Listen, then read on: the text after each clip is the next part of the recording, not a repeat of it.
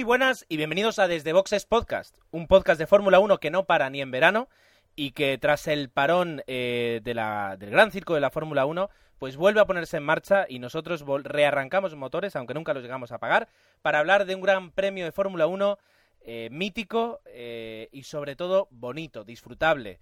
Es el Gran Premio de Bélgica en el circuito de Frankfurt Spa. Y para hablar de Fórmula 1, pues hoy de... no estamos en huelga, pero sí tenemos servicios mínimos y tan solo somos tres, así que serán menos las voces, eh, pero también seguro menos el tiempo que vamos a estar aquí eh, comentando noticias. Conmigo está Emanuel, muy buenas noches. Eh, ¿Qué tal el paro meránico? ¿Con ganas de Fórmula 1? Hola a todos, sí, con muchas ganas, Gerardo. A ver si ya falta poco para que empiece ahí el Gran Premio de Bélgica. Y Agustín, muy buenas noches. ¿Cómo ves la recta final del campeonato? Sí, parecía que ya estaba todo decidido hace tres, cuatro carreras. Ahora parece que todo está abierto y cualquiera de los cinco primeros puede ser el campeón. Apasionante se presenta estas últimas carreras. Buenas noches. Pues ya digo, como estamos en, un, eh, en servicios mínimos, vamos a hacer ya la parada y vamos a comenzar a comentar cosas de Fórmula 1.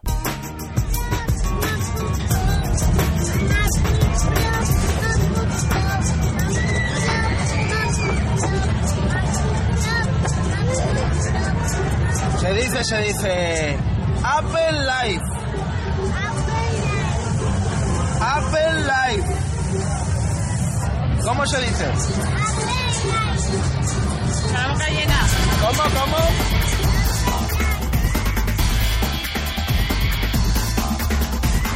Pues eso, Apple Life, tu otro blog maquero. Y se nota, se nota eh, de diferentes formas que hay menos actividad, de hecho, por, eh, por reglamentación de la, CIA, de la FIA, no de la CIA, sino de la FIA, eh, las fábricas de Fórmula 1 han estado dos semanas paradas, eh, literalmente, en un intento de ahorrar costes, aunque yo no sé, alguien me tendría que explicar qué costes se ahorran, porque al fin y al cabo pues son las vacaciones normales, mandas a la gente a vacaciones y, punto. Ah, pero bueno, se nota que, ha estado parado porque no son tantas las noticias desde que grabamos el, el, el, episodio de mediada, bueno, de mitad de temporada. Sin embargo, sí tenemos algunas interesantes que os vamos a comentar, que tampoco son pocas, demasiado pocas, como que Renault va a estrenar eh, por fin, un poquito tarde, pero por fin, el F-Duct en este gran premio, ¿verdad Manuel?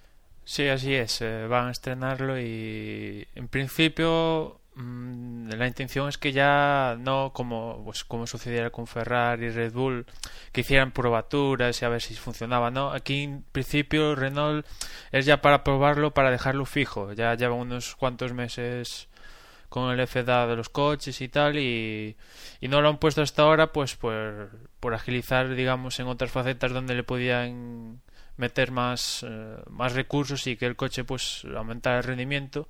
Y han esperado hasta ahora para introducirlo en Bélgica en un circuito que le va a sentar bastante bien porque es muy rápido Bélgica. Y sobre los equipos que todavía este año no están no están compitiendo uh, Agustín qué está ocurriendo con el decimotercer equipo que se está volviendo a convertir algo algo en tema de culebrón Nada, por lo visto el 30 de agosto ya se sabrá eh, cuál es el, el, equipo que se lleva la lotería de esa trigésima plaza. Eh, en el caso de, de Epsilon, Epsilon Euskadi, eh, dice el, el, jefe de equipo que, que, si no tienen si no tienen la suerte de llevarse ellos esa esa trigésima plaza, pues tendría, los rumores indican que habría muchas opciones de, de una fusión con, con el Hispania, que los dos equipos españoles se fusionen para formar un gran equipo de Fórmula 1, mm, en principio yo lo vería con, con, muy buenos ojos, más que nada porque eh, eso, no sé eh, como, decirlo, se fragmentarían los, eh, los dineros en dos equipos. Y nadie quiere que, desde luego, esto eh, se fragmente. Ah, de todas formas, otra de las noticias, otra de los rumores que corrían es que si, la, si la FIA no ve ningún proyecto que económicamente sea sostenible para, para toda una temporada, podría declarar este, bueno, esta plaza desierta y esperar al año que viene para ver qué es lo que ocurre. Y es que pues representar un equipo presentar una propuesta de un equipo de Fórmula 1 puede ser sencillo. Técnicamente, pues debe ser más complicado.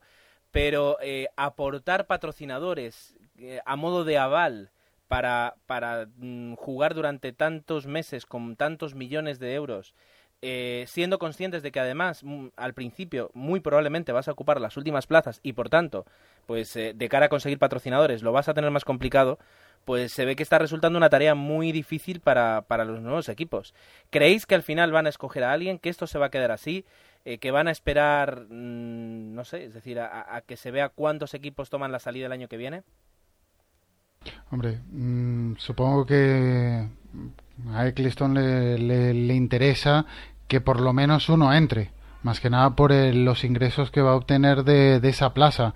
Pero claro, tiene que estar muy seguro de que ese equipo tenga, ¿cómo se dice? no unas infraestructuras, pero sí que no salga eh, como el USF1 que al final estaba en quiebra sino que se vea que es un equipo que tiene realmente un soporte económico que pueda ser estable y que no lo vayan a dejar en la estacada mitad de temporada. Pero yo creo que sí que al final entrará alguno. Bueno, pues eh, seguramente, bueno, no, para cuando grabemos el, el post Gran Premio de Bélgica, pues no lo sabremos, pero inmediatamente después, si todo va bien, el 30 de agosto, sí que tendremos una noticia y podremos comentarla en el próximo, no, en el siguiente podcast.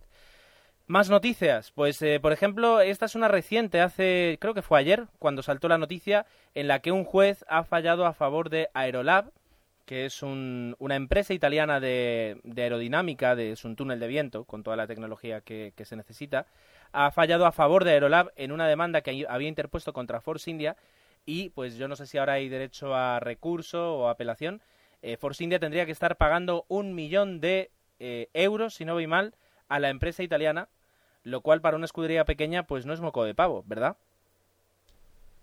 Sí, y la cosa es que, vale, tiene que pagar un millón, un millón, bueno, un millón y algo más pero la cosa se viene complicando porque Aerolab es italiano y hay, parece que Force India ha presentado una demanda contra el presidente de Aerolab por lo criminal en Bolonia.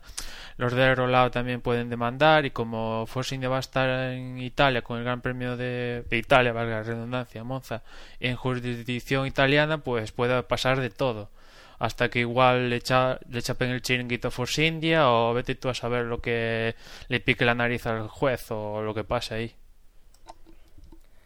¿Quién dijo que la Fórmula 1 para estas cosas no fuera divertida? Luego a lo mejor las carreras algunas son aburridas, pero siempre hay tejemanejes que, que nos entretienen. Y eh, pues no es un tejemaneje, pero es un proyecto que, que va cogiendo forma y, y va, se va perfilando como una posibilidad. Y la verdad es que yo personalmente pues estoy muy contento hablo del eh, circuito que, bueno, del proyecto de circuito de Fórmula 1 eh, de Mallorca, de mi isla. Concretamente en el, en el término municipal de Yucmayor, que es un término eh, colindante a la capital, a Palma, a tan solo pues 15 minutos de coche. Y es un proyecto que cada vez va tomando más forma, se van consiguiendo más apoyos, porque aquí se necesitan tanto apoyos económicos como del mundo de la Fórmula 1. y Eccleston, pues eh, no ha dicho que no y se está interesando y se podría ver como alternativa tal vez al Gran Premio de Europa. Entonces, eh, desde luego sí parece que podría realizarse para empezar a hacer pruebas porque va a tener una recta muy larga que va a ser muy útil a los equipos. Y, no lo sé, es decir, ¿creéis posible que, se lleve a cabo y que mm, se le quite a Valencia una plaza para, o sea, la plaza, se le quite a Valencia pues su carrera para disputarla en, en, otro sitio y en este caso en Mallorca?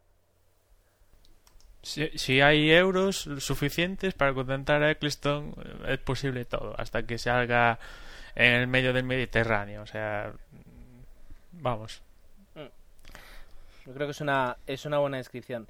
Ya digo que todavía hay muchos pasos que recorrer y aquí en Mallorca, pues eh, el hecho de que son terrenos terrenos eh, no urbanizables eh, a día de hoy y todo, bueno todas las quejas que pueden generar en los vecinos aunque no hay vecinos cerca pero con el ruido que genera que genera una carrera Fórmula 1 pues sí que se, se, escucharía varios kilómetros. Ya digo son muchos pasos que se tienen que dar eh, pero bueno yo al menos como habitante de Mallorca tengo que decir que, que la isla pues eh, está, está preparada para acoger eh, pues la visita de, de 60, 70, 100 mil personas durante un fin de semana, porque al fin y al cabo en verano pues eh, ya lo hacemos.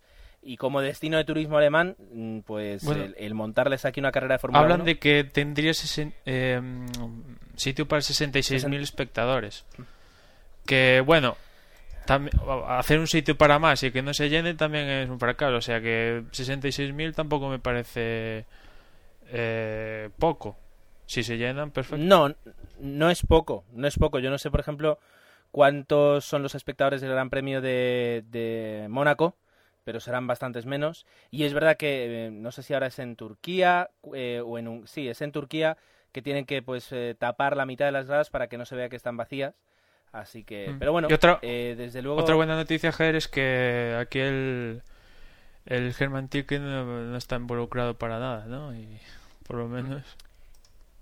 Y si alguien ve, y si alguien ve eh, el trazado del circuito, que a pongo que ponga circuito Fórmula 1 Mallorca, pues aparece. Se ve que no es un trazado eh, propio de Tilke, es de, hecho es bastante, bastante diferente.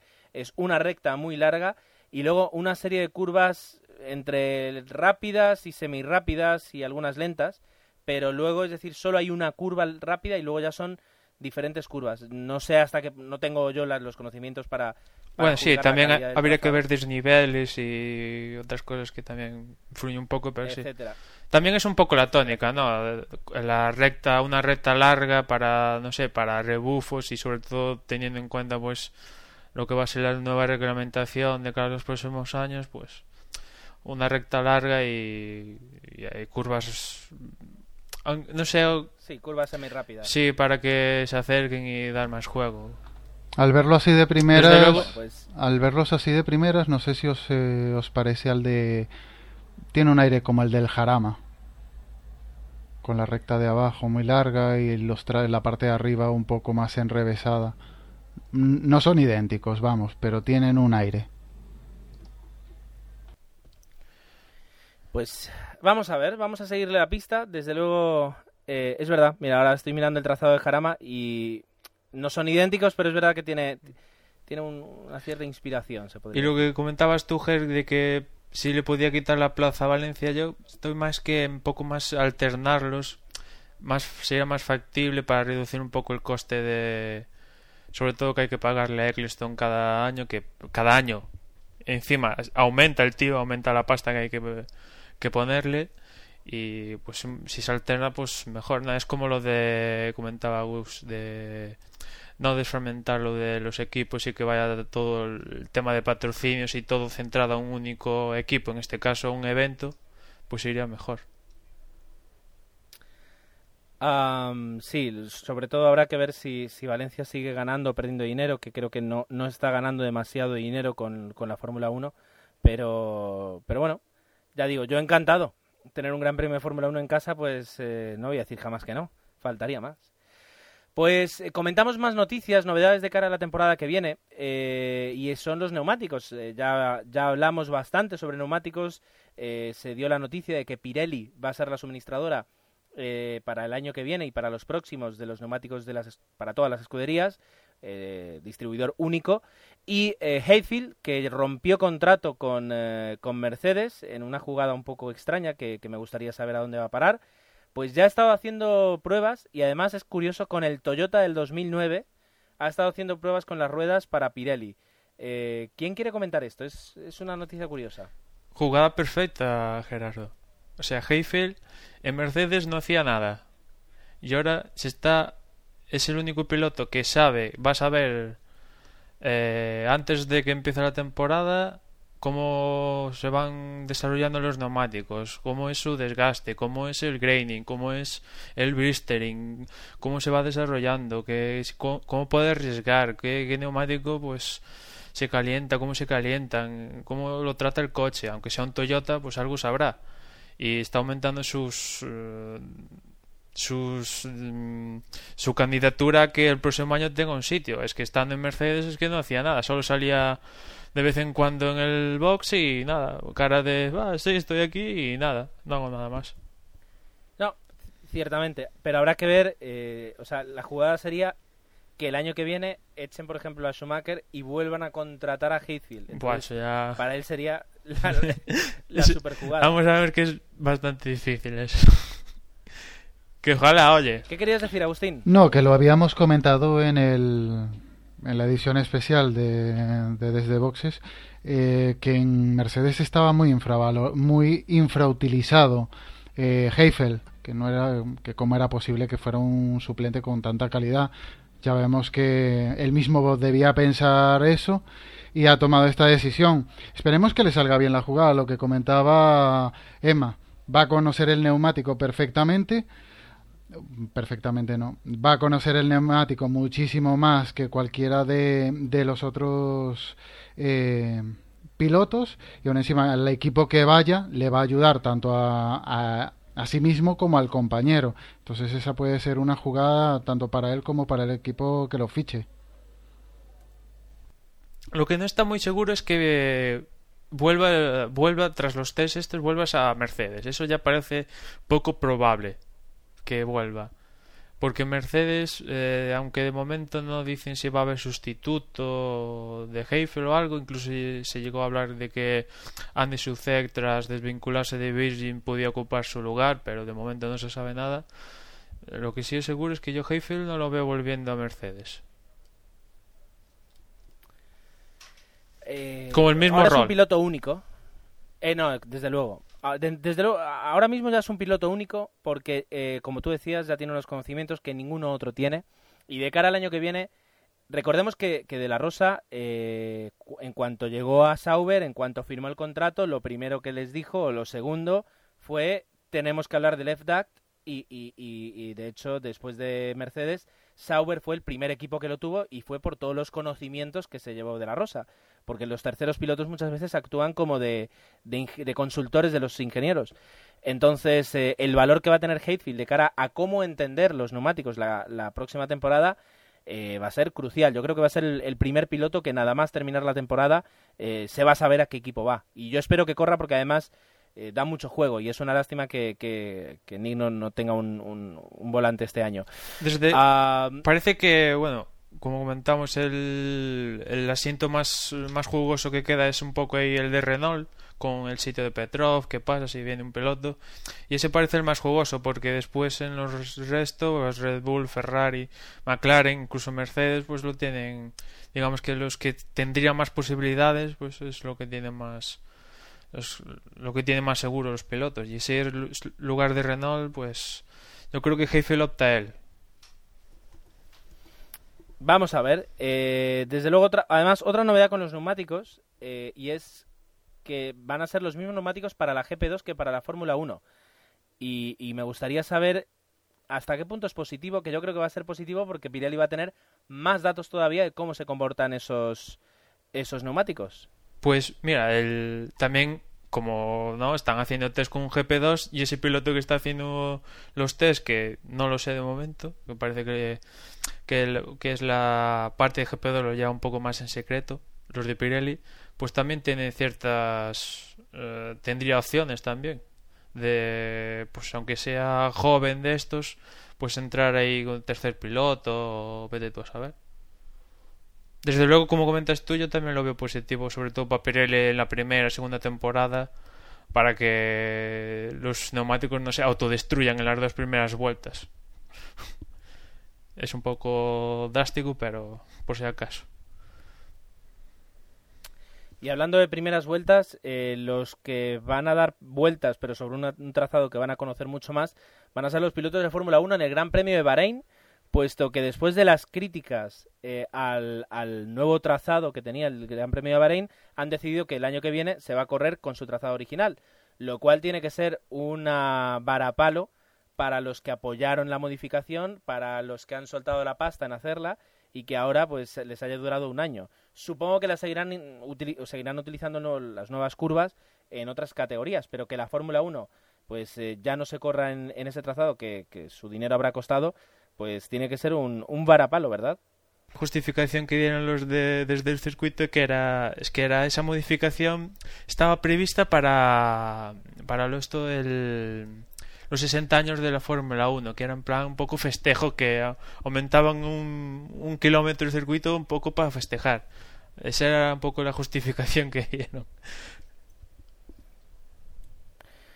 Desde luego, eh, yo creo que se hacen, se hacen muchos cambios y se mete mucho dinero sin, sin que haya pues eh, pilotos detrás o, gente que sepa. Y, no sé cuántos pilotos de Fórmula 1 ahora mismo pues actúan de, de, consultores y asesores, pero creo que no los suficientes. Eh, tendremos bueno tendremos que ver qué tal la carrera con el trazado original una noticia que no está que no tenemos aquí puesta en el guion pero es eh, bueno es de, hace creo que de ayer era que parece que en, unas declaraciones Kimi Raikkonen decía que la bueno que su carrera en Fórmula 1 que su, su etapa en Fórmula 1 estaba estaba cerrada y que ahora se centraba en, en otros proyectos y habíamos hablado aquí también de ese, de ese suculento, como tú dices, Emanuel, eh, esa plaza en, en, la escudería Renault de cara al año que viene, en la plaza de Vitali Petrov. Y en ese caso se hablaba incluso del mega patrocinio de Mastercard para llevar para pagar el sueldo a Raikkonen y otras cosas. Pues de momento parece que va a seguir en los Red Bull, o al menos corriendo en, en World Rally Car. Sí, ha comentado, no sabemos cómo... comentado también que le gustaría las 24 horas de Le Mans. lo de Kimi Raikkonen y Fórmula 1 es van por dos caminos diferentes ya. Exacto. Bueno, eh, cosas que pasan y, además pues se le ve que está disfrutando. Yo creo que más incluso que la Fórmula que disfrutaba la Fórmula 1, pues ahora los, los rallies. Podemos hacer si queréis una pausa y continuamos enseguida con eh, ya el Gran Premio de Bélgica.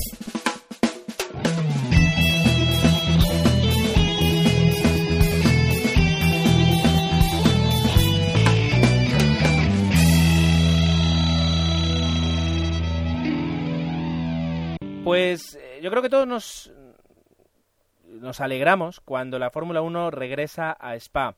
Un circuito eh, clásico, mítico, que tiene historia, todo lo que queráis, pero sobre todo que eh, proporciona muchísima, muchísima, muchísimo espectáculo y que no es un tilcódromo, como a veces decimos aquí, sino que es un circuito donde se puede correr y disfrutar.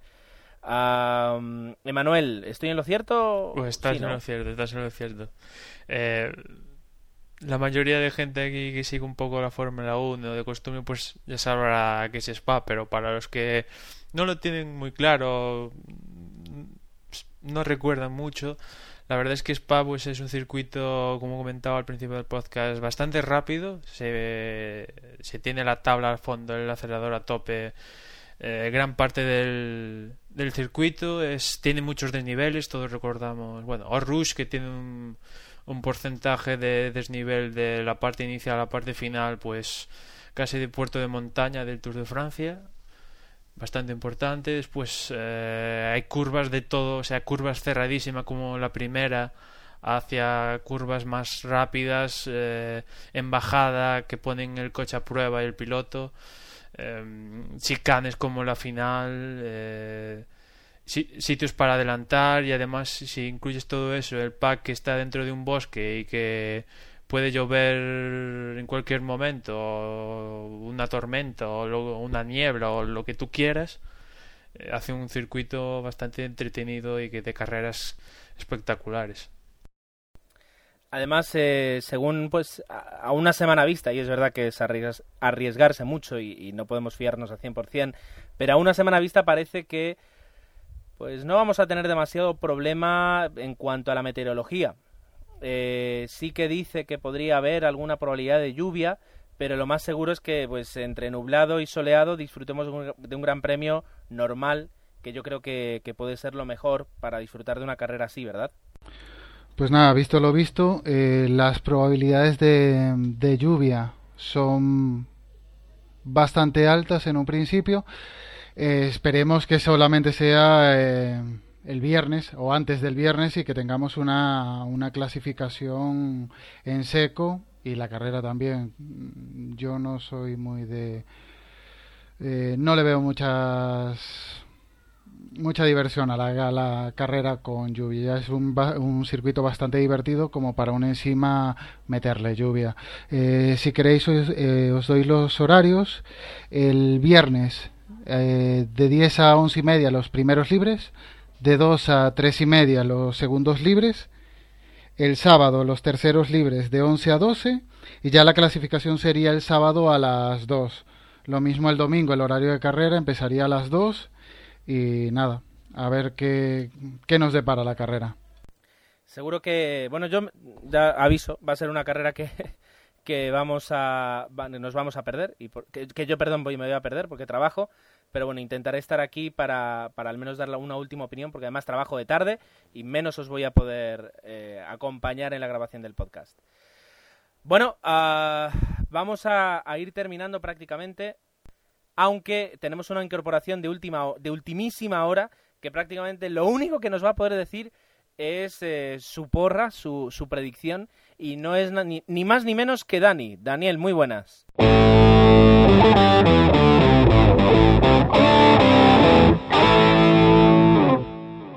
Pues muy buenas, llegando aquí a, última hora, mmm, mi porra, me decís. Pues eh, yo creo que Fernando Alonso puede demostrar que, que, es un buen circuito para él y luego ya eh, yo creo que o el Red Bull de, de Weber o el Red Bull de, de Sebastian Vettel pues que quedará en segundo y tercero.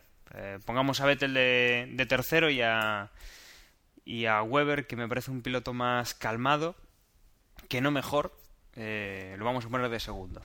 Bueno, ya que ahora es muy sencillo pues echarse a Alonso de primera posición, yo lo voy a poner porque lo tengo que poner, eh, porque creo que hay que ponerlo. Eh, y voy a hablar de un segundo que sería Weber, en eso copio a Dani, pero voy a, a, cambiar el tercero. Voy a decir que no va a ser Vettel, sino que va a ser Jenson Button, que me parece que, como tú dices, es un, es un piloto también muy calmado y que va a saber jugar muy bien con, uh, con lo que da el McLaren, que yo creo que el McLaren no tiene que ir mal en este circuito. Bueno, si queréis doy... Agustín. Sí, doy yo la mía. Vaya, pues ya que veo que vosotros dos apostáis por Alonso, no lo voy a poner yo de prime. Vaya, por llevar la contraria, simplemente. Nada, veo que apostáis ahora por, por Weber y dejando de, de un lado a Vettel. Pues nada, Vettel de primero, segundo Alonso, tercero Weber. Aunque sea ajustar un poco más la clasificación del mundial. Pues, pues voy a decir también Alonso. Eh, de segundo voy a poner a Vettel y de tercero de tercero voy a poner a Hamilton, venga.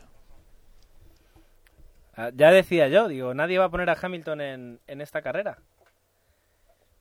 Podríamos decir que tal vez Osvaldo elige a Yamamoto de primero, a ¿qué vamos a decir? A Bruno Sena de segundo, ahí Hispania, Hispania Power y a Felipe, Mata, Felipe Massa de tercero. Y que Jorge también tal vez pues quiera apostar pues por Pedro de la Rosa de primero, eh, Alguersuari, Timo Glock de segundo, perdón, Alfaguari, Alfaguari y Alguersuari de tercero. Alfaguari, exacto. Bueno, pues estas son las predicciones y para completar lo que ha sido un podcast, eh, no diría express, porque hemos hablado todo lo que teníamos que hablar, pero es verdad que a tres voces pues se ocupa menos tiempo que, que a seis pues podemos iniciar, eh, iniciar pues la, despedida.